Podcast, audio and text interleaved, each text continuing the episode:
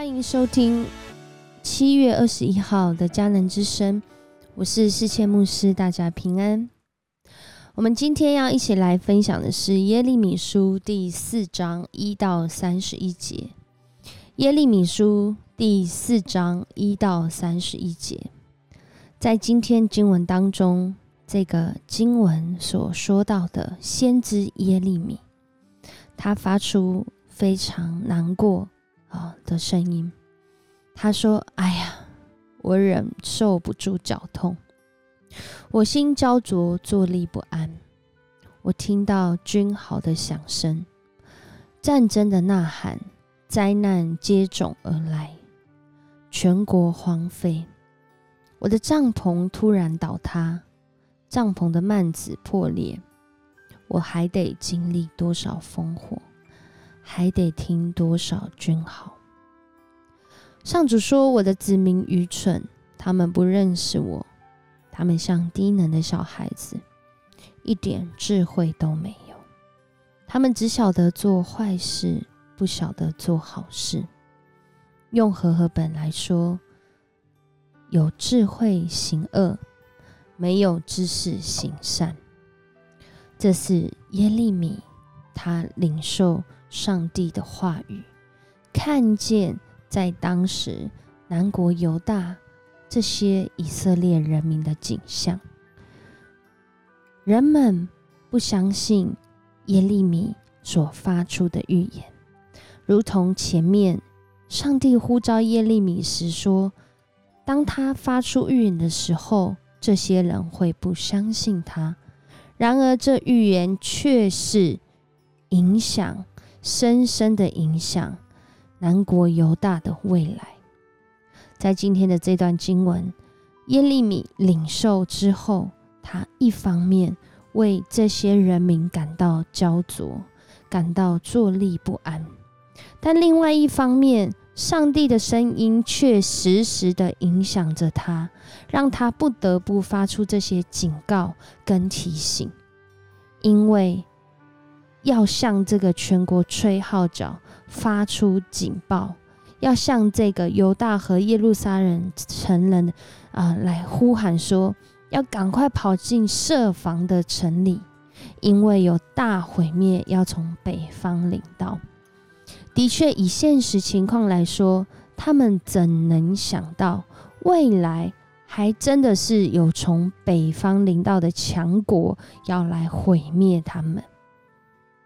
当时的亚述已经是呃势力衰微的，所以对这群呃南国犹大的人来说，耶利米所说的话的确有令人存疑的地方。不过，上帝却是全知、看见未来的主，如同我们在目前看不见未来的景况，当时的这些耶路撒冷人民更是看不见。不过，他们听到上帝的话，却是不相信。结果，从历史的观点来看的时候，的确在后来，他们被另外一个兴起更厉害的巴比伦彻底的毁灭、流亡。在今天的这段经文里面讲到，当那个毁灭临到的时候，君王和官长将丧失勇气。祭司将目瞪口呆，连这一群先知也会惊骇，因为当时他们认为上帝会赏赐他们的是平安，是得胜。不过，上帝却也让这个国家要面临灭亡的命运，因为他们长期累积。那个不忠实，对上帝不忠实，敬拜偶像，活出自以为意的生活，上帝说要审判他们。而当那一天来到的时候呢，就如同今天耶利米书所说的：“耶路撒冷啊，你完了！你何必穿昂贵的衣服？何必戴珠宝首饰？何必涂眼画眉？你打扮有什么用？”你的情郎遗弃了你，要杀害你。在那个时候，耶利米说：“我要听见像产妇阵痛的叫喊，我听见像女人生产头胎的尖叫。那是耶路撒冷在锯喘。他伸开双手说：‘惨了，惨了！他们要来杀我了。’在我们的世界当中有许多的警讯，你听见了吗？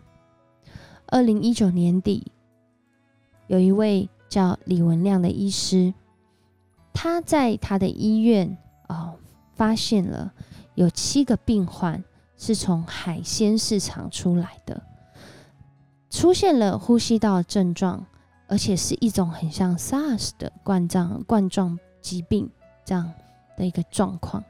他 Po 文在他自己的呃这个学校的群组当中。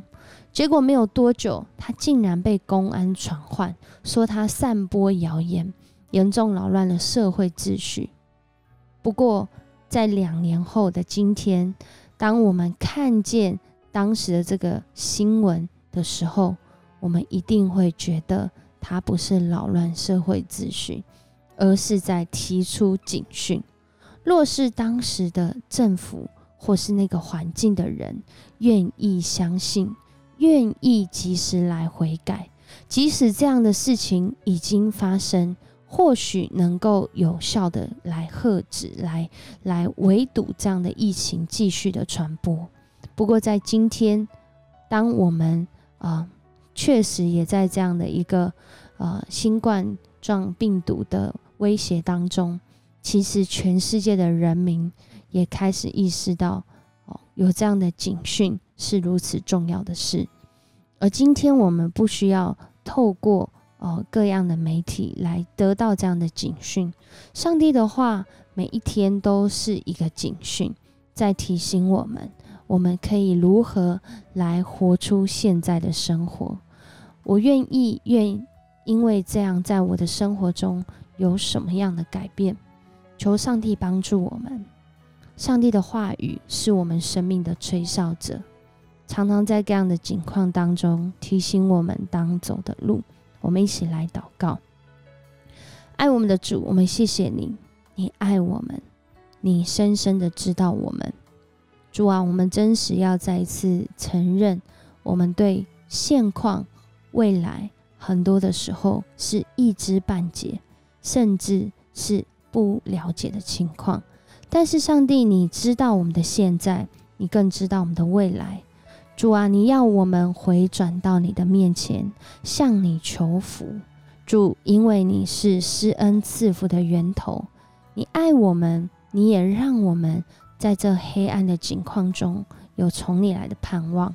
因为你用你的话语支持我们，即使在黑暗中，主啊，你的心意仍然是要拯救我们，并且拯救我们到底。恳求主，你帮助我们。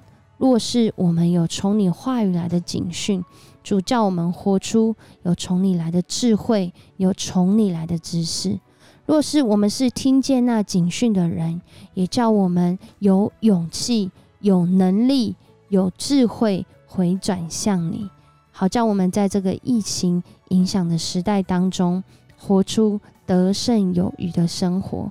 我们这样祷告，是奉主耶稣的名求，阿门。谢谢你收听今天的迦南之声。如果你喜欢我们的频道，请给我们五星好评。